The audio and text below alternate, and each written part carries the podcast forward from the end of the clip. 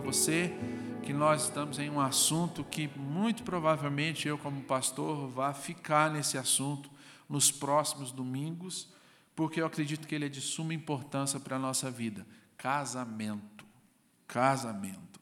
Eu quero então ler o texto bíblico nessa noite e dizer para você que no decorrer dessa mensagem nós, talvez não, nós seremos um tanto quanto taxativos no contexto dessa mensagem. O que significa? Se você teve aqui domingo passado, nós falamos um pouco do contexto que fez com que Paulo escrevesse o que ele escreveu. E eu vou precisar hoje, no texto que a gente leu, retomar esse contexto.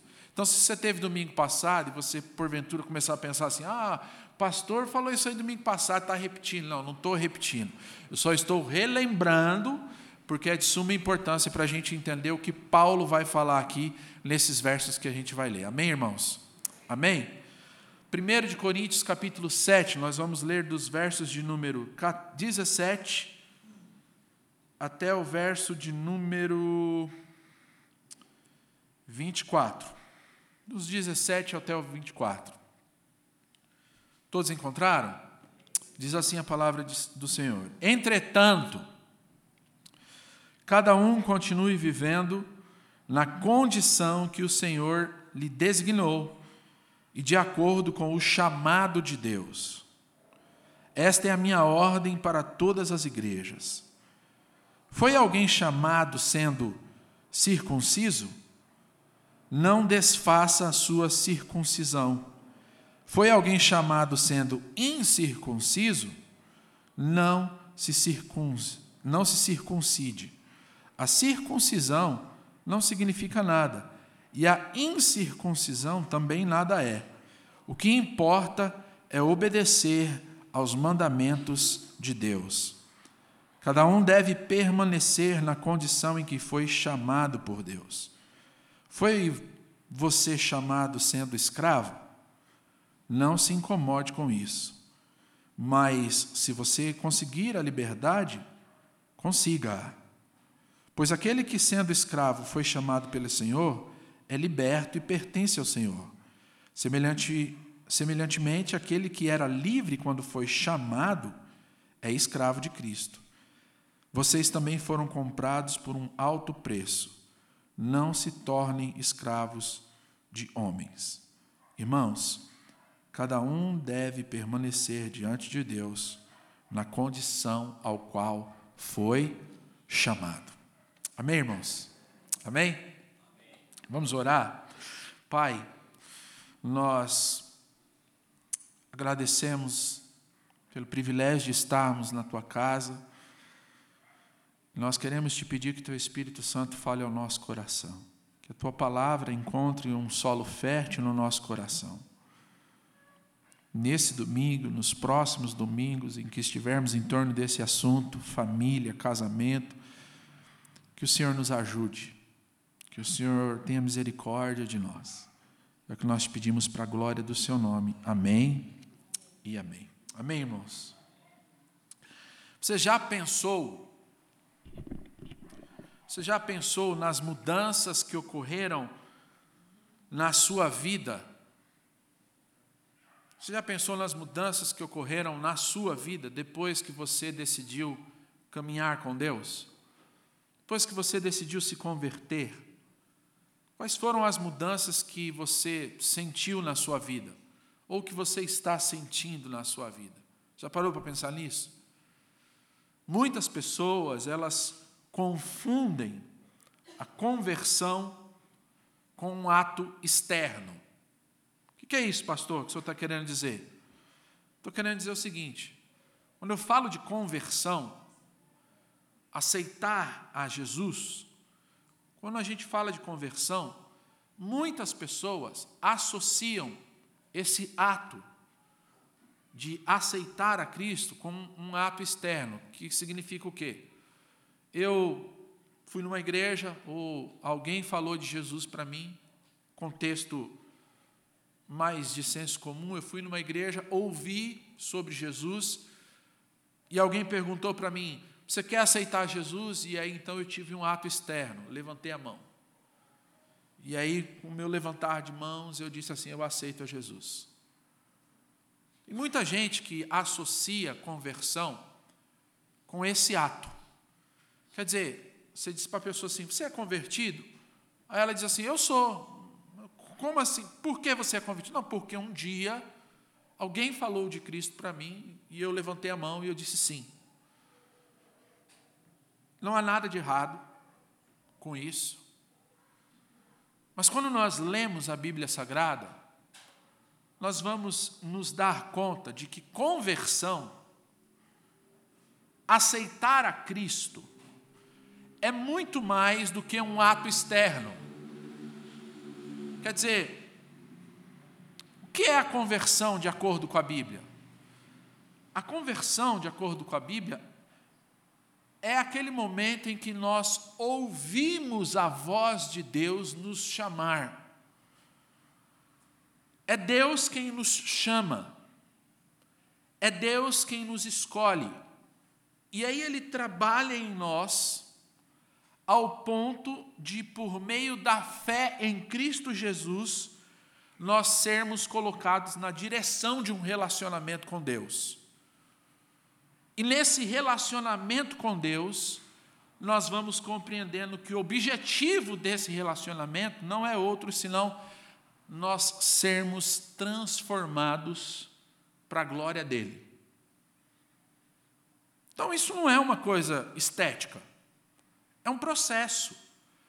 Quer dizer, eu vou dia a dia entendendo que Deus primeiro me chamou, depois ele começou a trabalhar no meu coração, começou a mostrar para mim o caminho por meio de Cristo Jesus até Deus. E o Espírito Santo foi trabalhando na minha vida até que eu começo a ter um relacionamento transformador diante de Deus. Quer dizer, Deus, por meio do Espírito Santo, através da mensagem do Evangelho, que é a fé em Cristo Jesus, ele vai trabalhando a minha vida e eu vou me transformando, e as transformações que precisam acontecer na minha vida vão acontecendo, e quer dizer, isso é a conversão. Isso é a conversão bíblica. E uma das características da conversão, uma das características desse transformar, desse chamamento de Deus, é que a nossa vida ela passa a ter um objetivo. Quer dizer, se eu pudesse popularizar aqui isso numa pergunta, é assim: como é que eu posso saber que eu sou convertido? Como é que eu posso saber que eu fui salvo pela graça de Deus?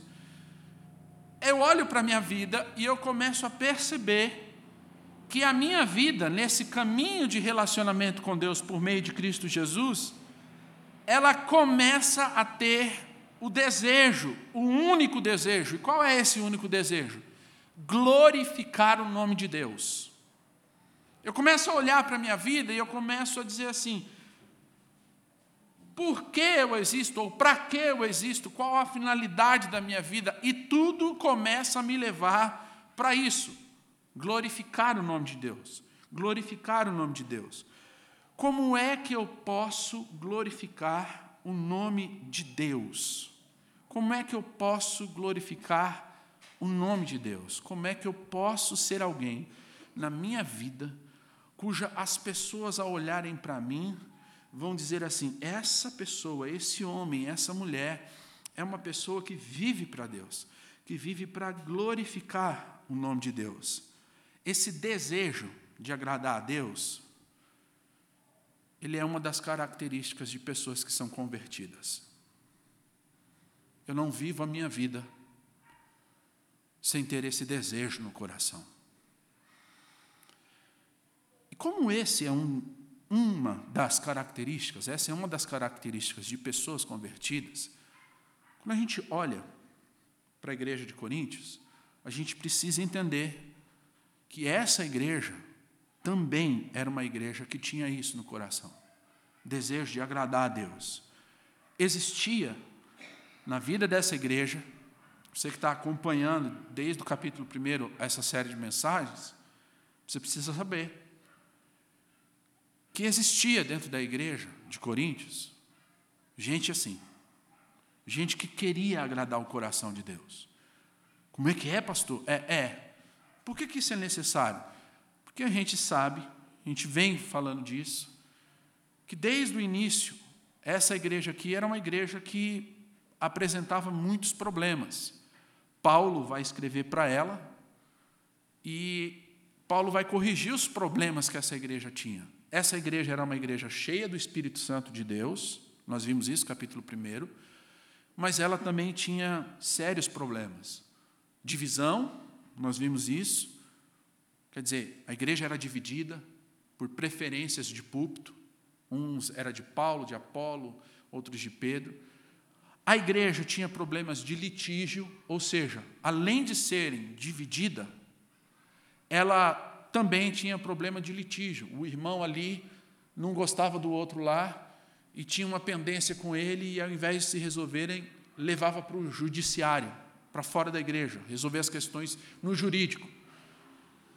A igreja não só tinha divisão, litígios, tinha um problema sério com imoralidade, que Paulo vai resolver no capítulo 5 e no capítulo 6. E aí, dentro desse contexto, a gente entra no capítulo 7. Quer dizer, Paulo vem corrigindo, falando com essa igreja o que são os problemas, como resolver os problemas, a imoralidade que existia dentro da igreja.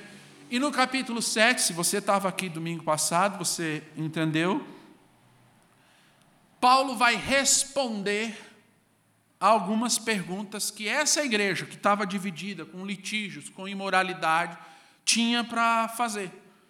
E é nessas perguntas, na carta de Coríntios, a gente não tem essas perguntas, mas nas respostas que Paulo oferece, a gente consegue pensar quais eram as perguntas.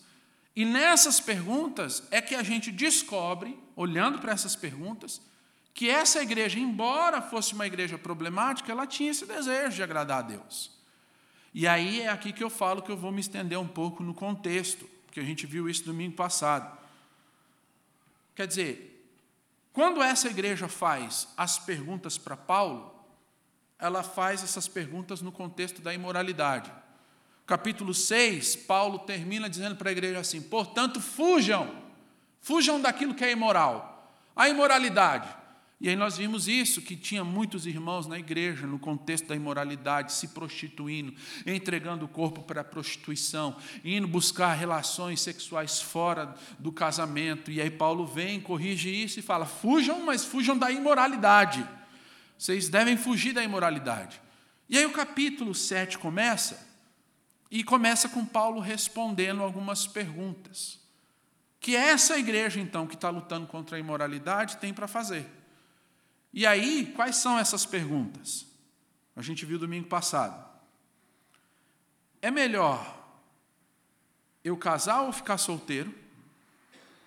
Primeira pergunta.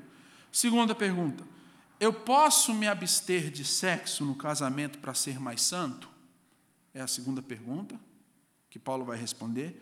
A terceira: o que é melhor para os solteiros e para as viúvas? ficar assim, solteiro e viúva, ou se casar de novo? E a quarta pergunta: eu posso me separar do meu marido para servir melhor a Deus, principalmente quando ele não é um cristão, ou ele ou ela não é uma cristã? São essas perguntas que Paulo vai responder. E aí, para a gente entender por que essa igreja tinha essas perguntas, a gente tem que olhar para o contexto que a gente falou domingo passado. Por que, que eles olham para o casamento e começam a ter essa pergunta? Porque Paulo está corrigindo o problema da imoralidade, mas eles olham para Paulo corrigindo esse problema e eles começam a falar assim: como é que eu vou fugir da imoralidade? Como é que a gente foge da imoralidade? Como é que a gente agrada melhor a Deus? E aí eles entram então para o casamento. Por quê? Porque eles viviam num mundo aonde o pensamento filosófico era aquilo que a gente chamou de dualismo grego. A gente já vai entrar no texto, você, só para você entender. que pensava que o mundo era dividido em duas categorias: espiritual e material. Então, as coisas importantes da vida são as espirituais, as coisas perfeitas da vida são espirituais, e as coisas imperfeitas são as materiais. E as coisas imperfeitas aqui embaixo, elas são um reflexo lá daquilo que é perfeito em cima. Então, as coisas que a gente vive aqui hoje, em termos de materialidade, elas não têm muita importância, porque o perfeito está lá em cima. Esse era o pensamento grego platônico. Então, se as coisas aqui embaixo, elas são imperfeitas, como é que a gente atinge aquilo que é perfeito? E aí, esse pensamento de perfeição espiritual, de limpeza espiritual, começa a cair aonde? No casamento. A imoralidade. Como é que eu combato a imoralidade? Quer dizer, eles começam a pensar que a maneira de lutar contra a imoralidade era se abster de sexo.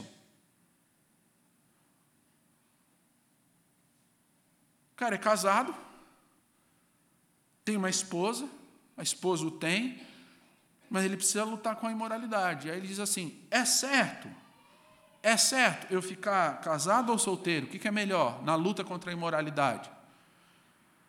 Por quê? Porque Sexo tem a ver com essa coisa imperfeita aqui de baixo. O pensamento deles era esse. É, é, é, o sexo tem a ver com essa coisa imperfeita. Desejo carnal, vontade carnal, e a gente quer atingir o espiritual. Então, como é que a gente luta com isso? É certo isso? O que, que é melhor? Eu ficar solteiro e, não, e me abster disso? Ou eu me casar, o que, que é melhor? Eu casar de novo ou ficar solteiro? O que, que é melhor? Eu viúva, casar de novo ou ficar solteira? O que, que é melhor? Eu estou casado, mas meu marido não é crente, minha esposa não é crente, eu separo dele ou não? Isso começa a afligir eles, e aí Paulo então dá as respostas. E a gente viu as respostas de Paulo, que foram basicamente a seguinte: o casamento, o casamento é a aquele lugar que Deus criou, aquela instituição que Deus criou para você ser pleno. Quer dizer, eu posso me abster da minha esposa? Não, você não pode. Nós vimos isso domingo passado. E aí ele vai dando vários conselhos. E aí ele vai dizendo: você que é solteiro, se você puder ficar assim, beleza. Se você não consegue se controlar, é melhor que você se case. Porque o casamento é no casamento que Deus abençoa esse seu desejo, esses seus impulsos. É no casamento que a bênção de Deus reside para que você liberte esses desejos, esses impulsos que você tem. Não é ficando com uma aqui, com outra ali, com outra acolá. Você que está casado e que quer agradar a Deus, e para agradar a Deus acha que você tem que se separar porque o seu esposo não é crente, a sua esposa não é crente. Não, não, não, não, você não tem que se separar. Você fica com ele porque, é Paulo dizendo, porque você santifica. Agora, se ele quiser se separar, aí é diferente. Mas você, como cristão, não. Ele vai tratando isso. E aí, nós entramos no texto que a gente leu. Capítulo 7, verso 17. Depois que Paulo dá esses conselhos todos, Olha o que ele diz, ele, no verso 17. Assim, ou seja, depois de eu falar tudo isso para vocês, cada um ande conforme Deus lhe designou, cada um como o Senhor o chamou. Isso é o que eu ordeno em todas as igrejas. Quer dizer, esse verso 17 é Paulo meio que dando um encerramento no assunto, dizendo assim: então está esclarecido, cada um ande conforme Deus lhe designou. Você que está na igreja e tem dúvidas sobre o casamento, se você deve se separar ou não para agradar a Deus, já foi respondido. Continue como Deus te chamou. Deus te chamou e você estava casado com essa pessoa? Sim, continue. É isso. Amém, irmãos? Está difícil? Continue. Você que é solteiro e não consegue se controlar, continue como Deus te chamou. E se você não consegue se controlar, então vai e case. Você que é solteiro e consegue se controlar, então continue. Depois que Paulo faz isso, então ele termina e ele diz assim: cada um continue conforme Deus lhe chamou. As dúvidas, as dúvidas que eles tinham nessa igreja sobre a conjugalidade, elas estavam relacionadas nesse contexto de, de, de, de ser mais espiritual. Como é que eu posso ser mais espiritual? E aí Paulo vem então e começa a ensinar a igreja. E aqui nesse verso 17, quando ele encerra, a preocupação dos crentes, Paulo deixa isso claro, era com a condição deles. Quer dizer, eles achavam que a espiritualidade era definida a partir da condição deles. Se eles eram casados, se eles eram solteiros, eles podiam ser mais ou menos espirituais a partir da condição deles. E aí Paulo vem e diz: não, permaneça como você está, conforme Deus te chamou. E aqui eu quero que você preste atenção nessa palavrinha, chamou. Porque ela vai se repetir aqui, nós vamos entender porque Paulo repete essa palavra, chamou, chamou. E o mesmo Deus que te chamou, você permanece no seu lugar, como você está, porque esse mesmo Deus que te chamou, ele vai capacitar você para você viver aí onde você está, para você viver esse momento ao qual você está. Então preste atenção para a gente seguir. Esse chamou que Paulo fala, conforme Deus chamou, é o chamou da salvação. É o chamado da salvação. Deus, quando Deus chamou você, você era casado? Era. Ele continua. No contexto é isso. Você não precisa se separar, continua. Por quê? Porque você edifica, você edifica a casa, você santifica o marido, você santifica a esposa. É nesse contexto.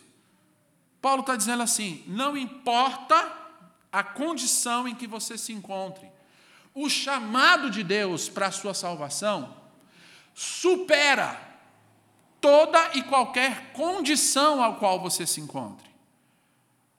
E aí a gente acha que aqui nesse verso 17, Paulo está dando então uma finalização no assunto. Mas ele vai expandir, alargar a compreensão dessa verdade, de que o momento ao qual você está, o lugar que você está, a circunstância que você está, no momento que Deus te chama, no momento que Deus te chama para a salvação, Paulo vai alargar essa compreensão para outras áreas da vida que são afetadas pelo Evangelho também.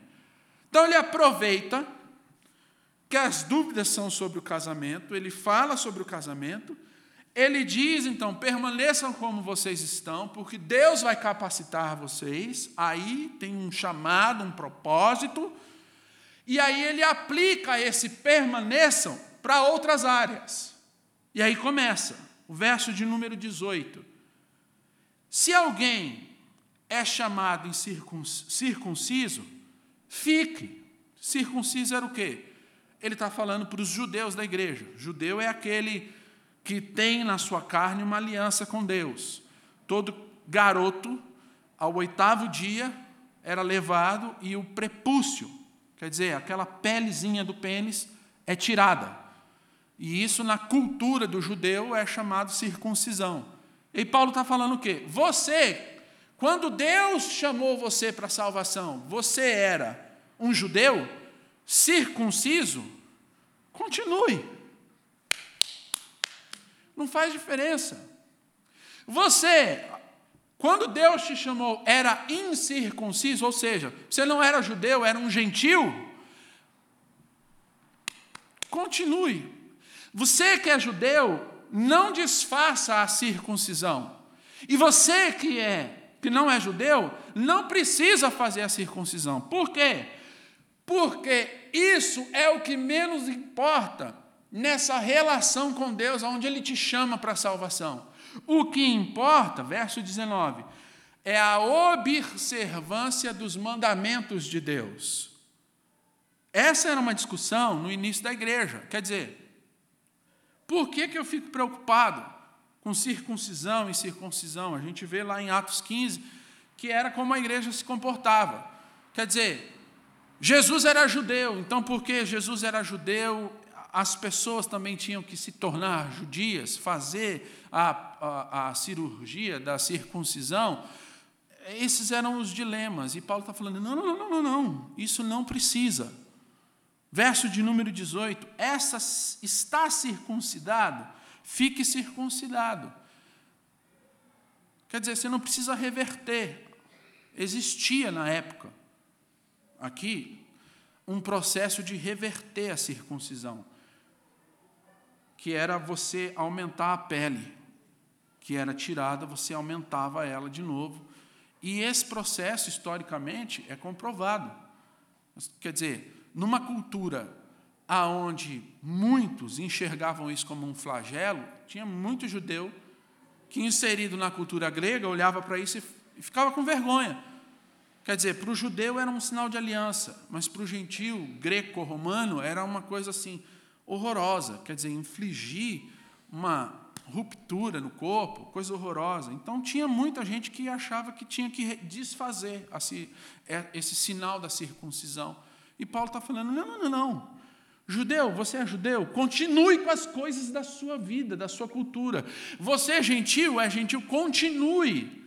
Porque nesse chamado de Deus, isso é o que menos importa. O que importa são os mandamentos que você vai ter no coração. Isso ele coloca no verso 19. Aí ele vai do verso 20 ao verso 22. E ele sai dessa questão que é religiosa, circuncisão e incircuncisão, e entra numa questão social. Quer dizer, presta bem atenção, no casamento, permaneça como você está, porque o que importa é o chamado de Deus e Deus vai te capacitar.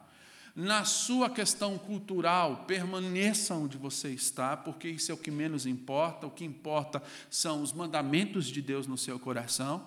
E aí ele vai para a questão social. Você que é escravo, foi chamado quando é escravo, e aqui eu preciso abrir um parênteses para dizer para você que é importante essa compreensão. O escravo que Paulo fala aqui não é esse da nossa cultura brasileira. Amém, gente? Amém? O escravo aqui é uma outra categoria. Quer dizer, o que eu estou querendo dizer é que os escravos aqui referidos, eles não tinham a mesma bagagem de sofrimento que a gente tem na história da, da etnia é, relatada nos documentários, nos jornais, na história do povo afrodescendente. Não é isso. Os escravos aqui eram outras categorias. Os escravos aqui eram intelectuais, tinha muito intelectual que era escravo, mordomo de casa. Tinha muito é, escravo na cultura greco-romana que era. É, um exemplo bíblico desses escravos, sabe quem é? Daniel. Lembra Daniel? Sim, um intelectual judeu, mas quando vai para a Babilônia, ele é o quê? Um escravo mas é um escravo o quê? Intelectual. Quer dizer, esses escravos aqui, na maioria, eles tinham esse contexto. E aí Paulo está dizendo assim: você que foi chamado como escravo, Paulo não está ratificando a escravidão, tá, gente? Mas você que foi chamado, quando Deus te chamou, você era um escravo, não se importe com isso. Não se importe com isso. Se você conseguir ser livre, amém corra atrás da sua liberdade. Mas se não, isso não tem relevância no chamado de Deus, porque mais importante do que a sua condição é o chamado de Deus na sua vida. E aqui é muito interessante, porque a gente olha para isso e fala, já, você já imaginou um escravo ouvindo isso, falando assim, ah, você que é escravo, não dê importância para isso, ah, você não está na minha pele. Mas é o que Paulo está falando numa cultura onde a escravidão era ratificada pelo Império Romano, era uma questão mais do que política, era, era uma, uma, uma questão cultural. Paulo está dizendo, então, se você, quando foi chamado por Deus, era escravo, não se angustie com isso.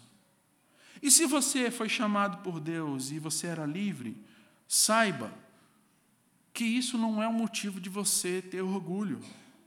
Porque tanto aquele que é escravo e foi chamado, quanto você que não é escravo e também foi chamado, ambos, ambos são escravos de Cristo. Ele vai nivelando as coisas. E aí, no verso 22, o que ele quer dizer é o seguinte: você era escravo quando foi chamado, não se preocupe.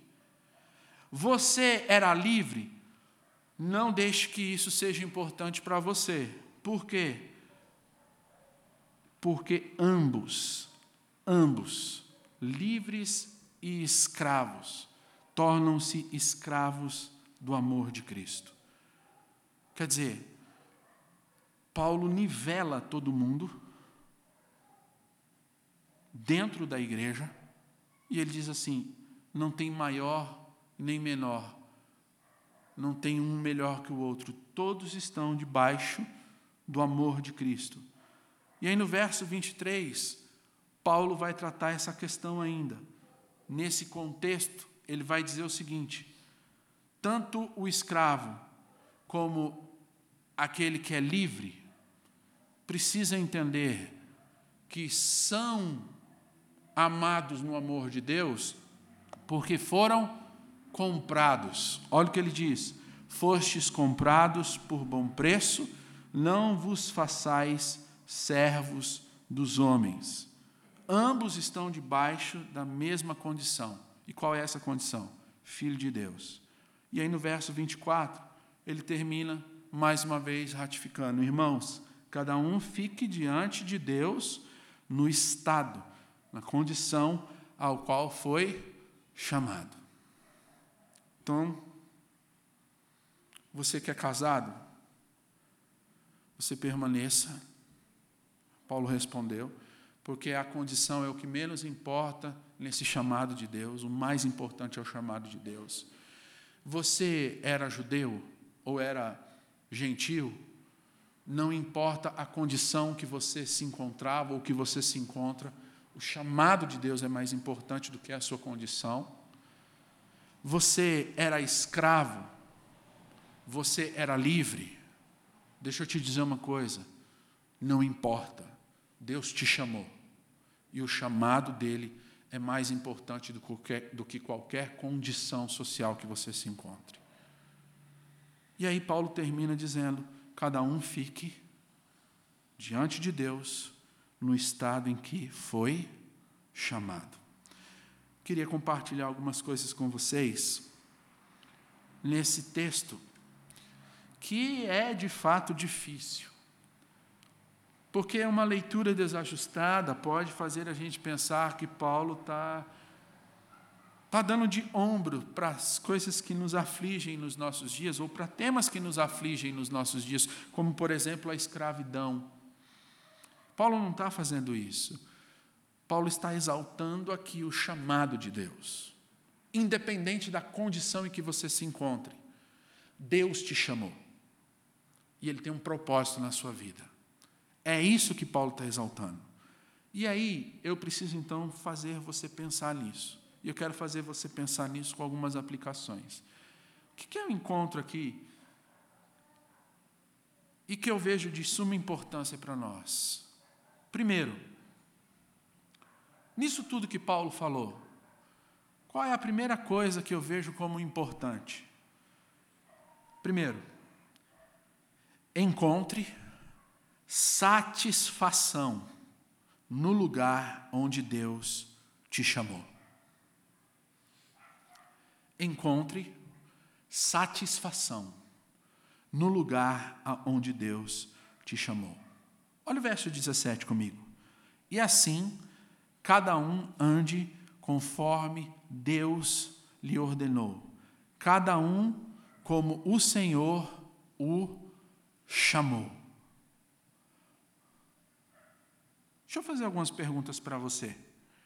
Você tem dificuldades em aceitar a história da sua vida? Você tem dificuldades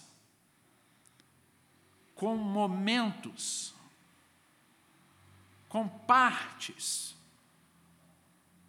de histórias da sua vida? Você tem dificuldades? com determinadas áreas, você não entende muito bem, você olha para determinados momentos da sua vida e você não fica em paz, porque foram momentos horrorosos. E não só foram, ainda são. Você olha para a história da sua vida agora, nesse momento, agora, aqui, nesse momento da história da sua vida, você olha para ele e você se sente em paz com esse momento? Porque o que Paulo está falando aqui para a gente é: encontre satisfação no lugar onde Deus te chamou. Sabe o que é, pastor? Eu não sou feliz. Eu não sou feliz com a família que eu tenho.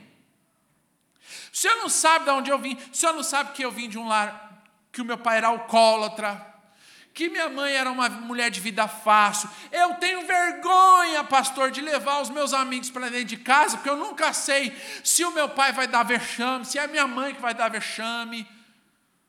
Você é resolvido com a sua história. Você encontra satisfação na sua história de vida. Porque o que Paulo está falando para a gente é o seguinte: encontre satisfação nesse lugar. Nesse lugar que você não é satisfeito, nesse, nessa parte da história da sua vida, encontre satisfação, sabe por quê? Porque foi aí, nesse lugar, que Deus te chamou. Deus não considerou a situação e as circunstâncias que você estava vivendo quando Ele te chamou. Então, Ele te chamou. E o mais importante não é o contexto ao qual você está inserido, mas é que nesse contexto Deus te chamou. E se Ele te chamou, Ele tem um propósito. Ele tem um propósito na sua vida. Ele tem um propósito nesse lugar, ele tem um propósito nessa história, a palavra que Paulo usa aqui no grego, nesse verso 17, para a palavra chamou, é a palavra kalel. Kalel. E assim cada um ande como Deus lhe ordenou, cada um como o Senhor o kalel. Sabe o que significa kalel? Ela é uma palavra muito específica no grego. E ela é específica porque, quando ela é usada, ela tem como compreensão ter um objetivo, ter uma importância e ter uma missão. E é essa palavra que Paulo usa quando ele diz: cada um como o Senhor o chamou, na sua importância, no seu objetivo, em uma missão. O que eu quero dizer para você aqui é se você fez as pazes com a história da sua vida. Porque você não vai conseguir continuar caminhando com Deus se você não encontrar satisfação no lugar que Deus te chamou. Você já agradeceu a Deus pelo lugar da onde Deus te chamou? Você já agradece, pastor, a minha vida é um inferno. A minha vida, a minha história de vida, o meu pai, a minha mãe, o meu tio, minha tia, os meus irmãos, o meu contexto é um inferno. Pois é, você já agradeceu a Deus por esse, por esse momento, por essa parte da sua história? Você já olhou para ela e você disse assim: Obrigado, Deus. Obrigado porque foi aqui que o Senhor me chamou. Obrigado porque foi aqui que o Senhor me chamando, eu compreendo então que eu tenho uma missão. Olha o que Paulo está dizendo. A preocupação dos coríntios era: eu preciso mudar, eu preciso mudar de posição, eu preciso mudar. Se eu sou casado, eu preciso me separar. Se eu sou escravo, eu, eu posso me tornar livre. Se eu sou livre, como é? Paulo está dizendo: não, não, não. A circunstância, o chamado de Deus, o caléu, o Kalel de Deus tem um propósito nesse lugar. esse, essa condição em que você se encontra. Deus te chamou aí. Você consegue louvar então a Deus por esse lugar? Você consegue louvar a Deus pela família que você tem?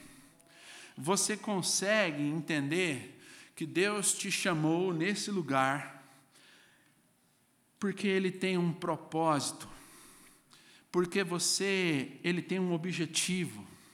Você é importante, você tem uma missão agora nesse lugar. Você consegue pensar nisso?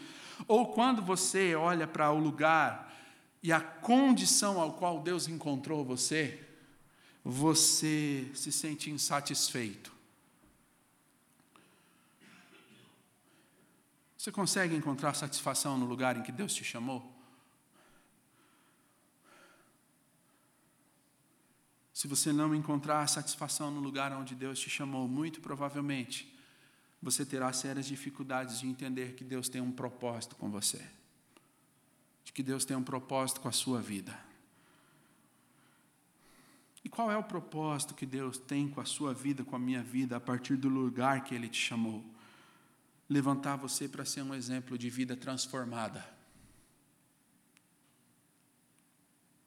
Sua família é uma família que tem uma história trágica. É, pastor, é. Mas eu quero te dizer então: se você não encontrar satisfação nesse lugar, você jamais vai compreender que Deus te chamou aí exatamente para mostrar o poder dele. Você não precisa ser a continuidade do seu pai. Você não precisa ser a continuidade da sua mãe. Você pode ser você pleno em Cristo. E nesse ser pleno em Cristo, mostrar o poder regenerador, transformador do Evangelho de Jesus na nossa vida. Mas para isso você precisa fazer as pazes. Fazer as pazes com esse lugar. Sim, eu tenho, eu tenho uma história. Não me preocupo mais, a minha história é feia mesmo. Minha família era assim, meu pai é assim, minha mãe é assim, eu sou assim, meu esposo é assim não tenho porque encontrei satisfação. No que você encontrou satisfação? Nas feiuras da sua história? Não. Eu encontrei satisfação no Deus que me chamou no meio das feiuras da história da minha vida. Eu posso recomeçar. Eu posso recomeçar. Eu posso ser um exemplo de vida no meio do caos. E eu posso, a partir do momento em que eu compreendo, Kalel chamou, você tem uma importância. Nesse lugar, nesse momento, nessa história, você tem uma importância, um objetivo, uma missão. É o que Paulo está falando. Não se preocupe com a circunstância. Você, aonde você foi chamado? Casado, solteiro, escravo, livre. Judeu ou gentil, não importa. Você foi chamado porque tem uma missão. E essa missão é glorificar o nome de Deus. Mas faça as pazes. Encontre satisfação nesse lugar. E a satisfação está no ato de Deus te chamar e dizer para você: você tem importância, um propósito, uma missão. Gente que não é resolvida com isso não consegue seguir para frente. Segunda coisa que eu aprendo é que o mais importante, mais importante que a minha história, Paulo está nos ensinando que mais importante que a minha, que a sua, que a nossa história, é o Deus que entrou na história da nossa vida e trouxe vida. Quer dizer, é o que ele vai dizer entre os versos 19 e 20. Você é judeu ou gentil? Você é circunciso ou circunciso? Circunciso, judeu, religioso, tradição. Não, não, você é um incircunciso, gentil. Percebe que a Bíblia, eu acho isso extraordinário na palavra de Deus. Ela não complica muito as coisas. É a gente que complica. A Bíblia diz assim, ó, judeu e o resto, o resto é gentil. Eu e você, gentil. Você é judeu? Não. Então você é gentil, acabou. Ah, é a gente que fica, não, veja bem, você pode ser um, assim, descendente de um aqui e tal, então você ajuda. Não, ou é gentil ou é judeu, acabou. E a Bíblia vem e diz assim: se é judeu, não importa. E você é gentil? Não importa. Por quê? Porque o mais importante nesse chamado é você compreender o Deus que entrou na história da sua vida e trouxe vida para você trouxe vida para você. A, a circuncisão, olha o que Paulo diz: a circuncisão nada é, e a incircuncisão também nada é. Mas o importante é a observância dos mandamentos de Deus. Como Deus entrou na história da sua vida? Primeiro, Ele chamou você. Como é que Deus entrou na história da sua vida? Ele chamou você. Não sei o lugar, não sei a circunstância, não sei como, não sei se foi numa igreja, num ponto de ônibus, na conversa com um amigo, mas fato é que em algum momento você ouviu a voz do Senhor te chamando, ele chamou você. Como Deus entrou na sua vida? Ele chamou. Ele chamou você e depois de ter chamado você, ele lhe entregou uma missão ele lhe entregou uma missão. João 14, 15. Que missão é essa, pastor, que Deus me entregou? Que missão é essa que Deus me entregou quando Ele me chamou? João 14, 15, olha o que diz. Se me amais, guardai os meus mandamentos. Aí o 21, João 14, 21. Aquele que tem os meus mandamentos e os guarda, esse é o que me ama. E aquele que me ama será amado do meu Pai. E eu o amarei e me manifestarei a ele. Você diz assim: como é que Deus entrou na minha história? Como Deus entrou na história da sua vida? Deus entrou na história da tua vida te chamando do reino das trevas para o reino da luz e te entregou essa missão. Qual é a missão? Guardar os mandamentos do Senhor. Guardar os mandamentos do Senhor. Amar a Deus sobre todas as coisas e o próximo como a ti mesmo. É isso que traz vida para a nossa relação, é isso que traz vida para a nossa história. Você diz assim: como é que eu sei que eu estou vivendo uma história onde Deus entrou nela? Olhe para as suas relações horizontais e verticais a sua relação horizontal e vertical. Vertical, você e Deus, o seu amor para com Deus. Horizontal, o seu amor, que é de Deus para com você e de você para com Deus, estendido no horizontal para com o seu próximo. Como é que eu sei que Deus entrou na história da minha vida?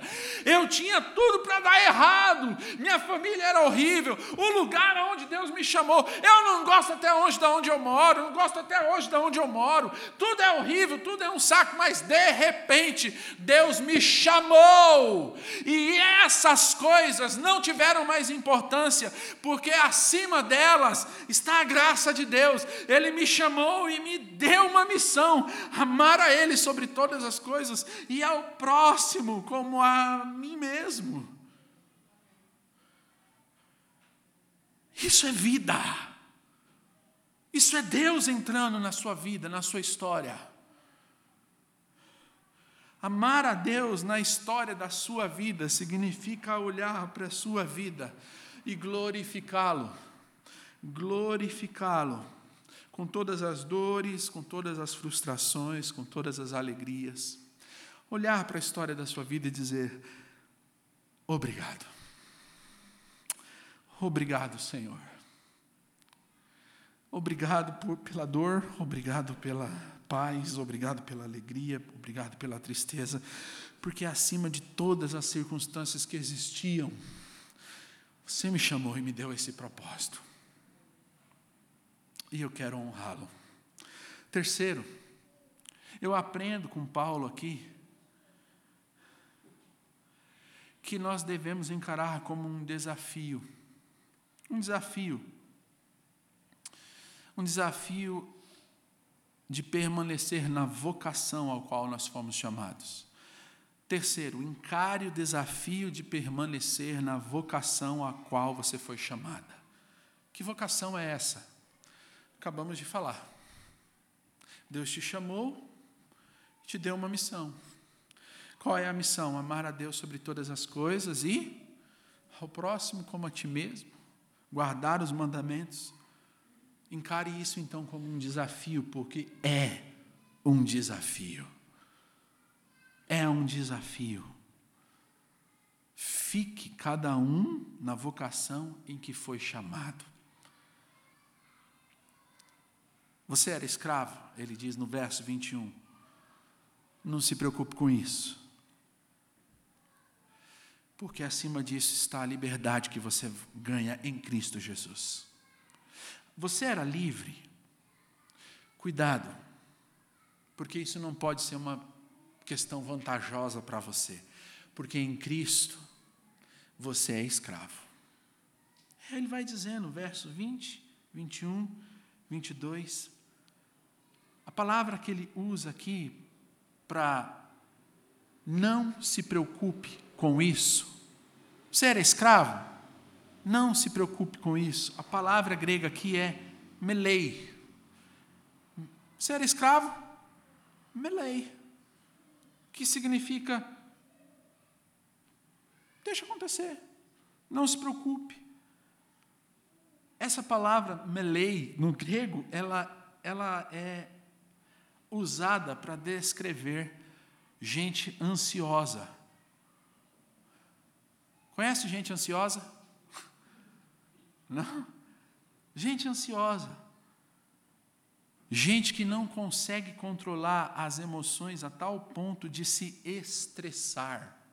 Melei. É usada para acalmar gente ansiosa ao ponto de se estressar. Paulo está dizendo para essa igreja, para os irmãos dessa igreja, que eram escravos, na condição que eles estavam, estão dizendo assim: não se preocupe com isso. O Evangelho de Jesus permeia todas as estruturas do nosso ser. E em Cristo Jesus você vai compreender que tanto aquele que é livre quanto você que não é, em Cristo todos somos o que? Filhos, libertos do pecado, amados por Deus, na, na perspectiva da fé.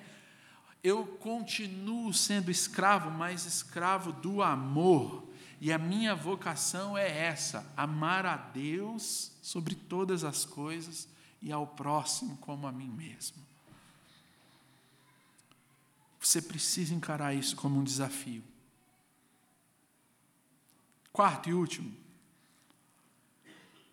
Paulo nos ensina que a gente precisa aprender que a santificação, ou melhor, que a satisfação é uma característica da santificação.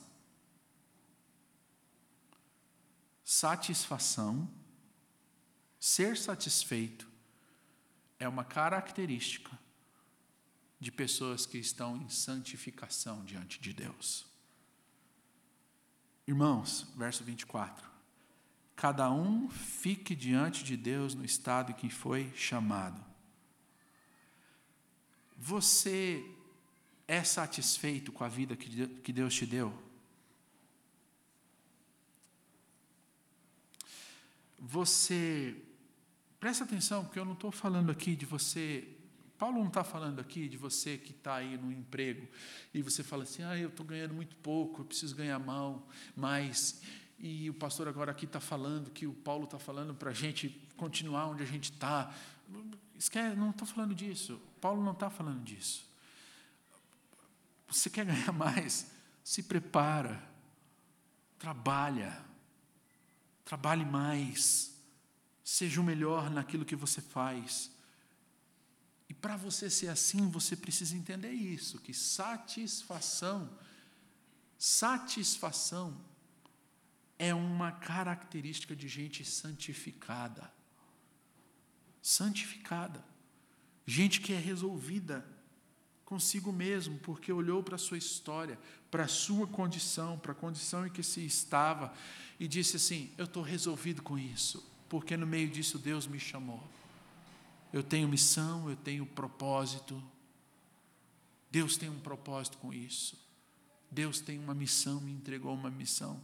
Ser satisfeito. Você está satisfeito com a sua história de vida? Não significa que você não tem de ter projetos. Olha o que a Bíblia diz: a Bíblia diz assim: entrega o teu caminho ao Senhor, confia nele e o mais ele fará. Projeto. Projeto de vida, entrega. A Bíblia não está dizendo para a gente ficar estático. Paulo não está dizendo para a gente se satisfazer e ficar estático. Paulo está dizendo outra coisa. Olha o que a Bíblia diz: agrada-te do Senhor, e Ele satisfará os desejos do teu coração. Mas sabe quando é que Deus vai satisfazer os desejos do teu coração? Quando esses desejos estiverem em profunda harmonia com a vontade dEle. E para você ter os seus desejos em profunda harmonia com a vontade de Deus, você precisa estar satisfeito com o que Deus está fazendo na história da sua vida, com o lugar da onde Deus te chamou. Você é um enfermeiro? Pastor, eu sou enfermeiro. Você pode glorificar o nome de Deus aí onde você está. Deus te chamou aí, Deus tem um propósito aí. Você diz assim, pastor, eu sou, eu sou um advogado. Você pode glorificar a Deus aí. É o que menos importa. Você, você diz assim, eu, eu, eu sou manicure, eu sou cabeleireiro, eu sou professor. É o que menos importa. O que Deus está falando é você está satisfeito com o que Ele está fazendo na sua história, porque é a partir desse lugar que Ele te chamou, que Ele te levantou, que Ele quer te usar, e que você vai ser um instrumento dEle, e que você precisa permanecer onde você está. Qualquer mudança que aconteça, que aconteça na vontade dEle, não na sua nós podemos glorificar a Deus com a nossa vocação. É o que Paulo está dizendo. Casamento, vida religiosa, circunciso e incircunciso, esfera social, escravos e livres. Depois Paulo vai voltar de novo para terminar o capítulo falando de casamento. E no meio disso ele fala: vocação, vocação. Seja satisfeito com o lugar aonde, com a história da sua vida, o lugar aonde Deus te chamou. Você foi vocacionado para algo ali coisa triste que acontece na nossa vida é quando a gente não entende isso. Que aonde nós estamos, o momento da história em que nós estamos, independente de qual seja a circunstância, ele existe para glorificar o nome de Deus. Portanto, aprenda que a satisfação é uma característica de gente que está sendo santificada em Deus. Eu me lembro, para terminar, de uma história extraordinária, não sei se você acompanhou isso. Alguns anos atrás, o Fantástico da Rede Globo fez uma série de reportagens sobre o trabalho no Brasil. Não sei se vocês se lembram disso. E uma das matérias, com um grande é, empreendedor do mundo trabalhista no Brasil, uma das matérias consistia em que um, um grande executivo de uma grande companhia logística do Brasil, a nível Brasil, ele ia se disfarçar de operário e ele ia. Vocês se lembram disso? Eu me lembro, eu não, eu não esqueço dessa matéria. O nome dele era Marcos, o rapaz, da Igreja Universal. Marcos. Qual igreja? Universal. E aí o grande executivo reuniu todo o time executivo e falou: olha, eu vou saber o que está acontecendo no chão, lá embaixo, nas coisas, como estão as coisas. Eu quero saber como é que estão as coisas lá, porque a gente está tendo muito problema e tal. E eu vou conhecer quatro áreas. E aí então ele foi, e a equipe filmando isso. E ele se transformou num novo funcionário, deixou a barba crescer, botou uma tatuagem diferente, mudou o cabelo para ninguém reconhecer. E aí ele foi. E aí a matéria começou a mostrar. O primeiro lugar que ele foi, problema. Um funcionário foi lá e falou para ele: olha, aqui assim, assim, assado, tem que registrar a hora. Ó, oh, fulano não registrou, mas a gente inventa uma hora aqui e põe. Opa! Aí ele vem na TV e fala: Isso aqui é uma coisa crucial. Se o cara está inventando isso, né? na TV ele falando, o cara está forjando tudo, os horários, então isso bagunça tudo. Aí vai para o outro setor. Aí vai conhecer outro setor, problema. Cadê a fulana? Fulana está dormindo no horário de trabalho. Aí foi para um outro setor, problema. O que aconteceu? Fulana bateu o carrinho num negócio, quebrou, caiu tudo, foi uma tragédia. Aí vai o executivo no setor do Marcos. Aí chega lá, o Marcos recebe ele. Quem era o Marcos? Quem era o Marcos? Família desgraçada, contexto de dor, viciado, ex-viciado em drogas, se recuperou, foi para uma casa de recuperação com a ajuda da igreja, se levantou, entrou na empresa, em três anos de empresa, quatro promoções. Aí vai ele, quando ele chega no setor do Marcos. Marcos, bom dia, tudo bem? Tal, prazer. Você vai andar comigo, eu vou te ensinar aqui, aqui, assado. Para o executivo, ele não sabia que era o executivo da empresa. Ó, oh, corrige aqui. Aí ele ia lá e corrigia. Aí o Marcos chegava, olhava, ó, oh, tá errado. Você fez errado, ó. Deixa eu te mostrar. É assim, assim, assado. Se você não fizer isso, vai dar problema lá, lá, assim, assim, assado. Você vai prejudicar o nome da empresa. Aí ele, opa, esse cara é diferente. Aí foi, foi, foi. Até que chegou a hora que o Marcos virou para ele e falou assim: Ó, oh, acabou o dia e tal, mas deixa eu te falar, você vai voltar amanhã? Não sabia que era uma pegadinha. Virou para ele e falou assim: Ó, oh, quero te ensinar uma coisa para você se dar bem. Que? Ah, pode falar.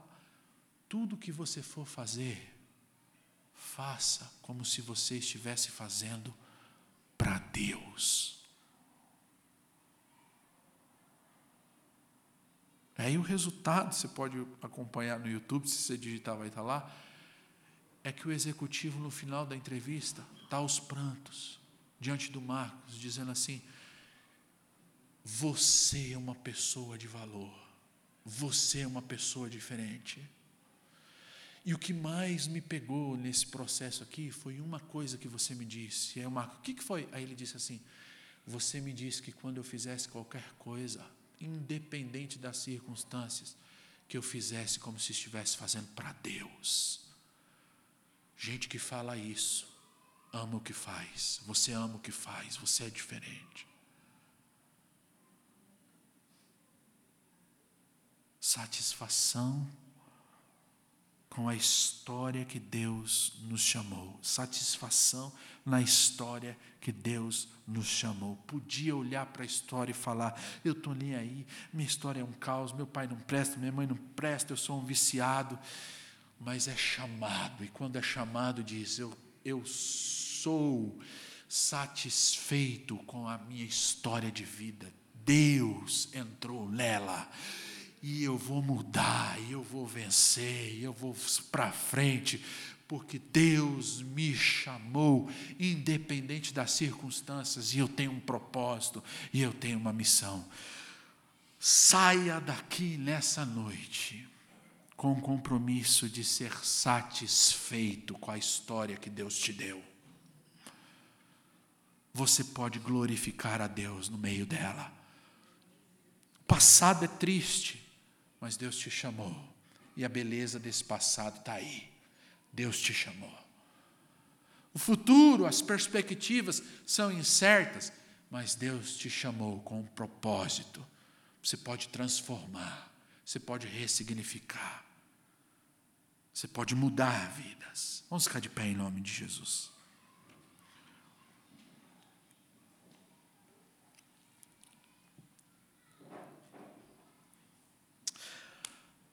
Paulo está falando para uma igreja, corrigindo os problemas dela.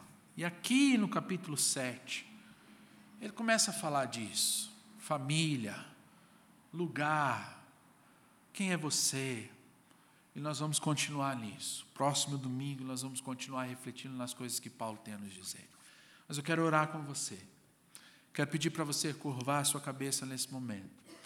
E nós vamos agradecer a Deus. Eu quero pedir para você trazer, trazer aí para a sua vida, para a sua memória, sua história de vida. Você que está aqui hoje, você diz assim, pastor, esse negócio de história de vida mexe comigo.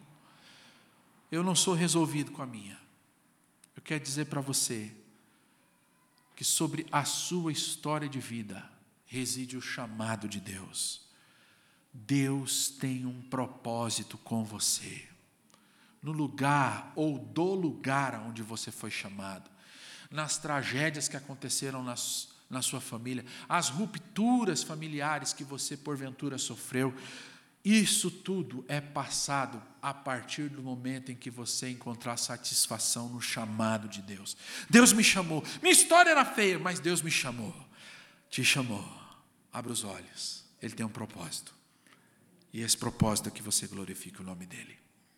Pai, em nome de Jesus, nós queremos nessa noite pedir ao Senhor que o Senhor, em nome de Jesus, entre na história da nossa vida. Que o Senhor, em nome de Jesus, nos revele, ó Deus, o seu chamado. Nos revele, Senhor, a sua vontade. Pai, em nome de Jesus, nos ensine a sermos satisfeitos nos ensine a sarar as feridas da nossa casa, da nossa família, da nossa história, para que a gente encontre satisfação em Ti, para que a gente possa continuar caminhando, andando. Nós queremos ser satisfeitos em Ti, independente das circunstâncias e dos lugares, porque o Senhor nos chamou. O Senhor nos chamou. Em nome de Jesus, Pai, prepara o nosso coração para as verdades que o Senhor ainda tem a nos dizer nesses encontros, onde a gente vai refletir sobre família, sobre a nossa casa. Ó Deus, em nome de Jesus, nós colocamos diante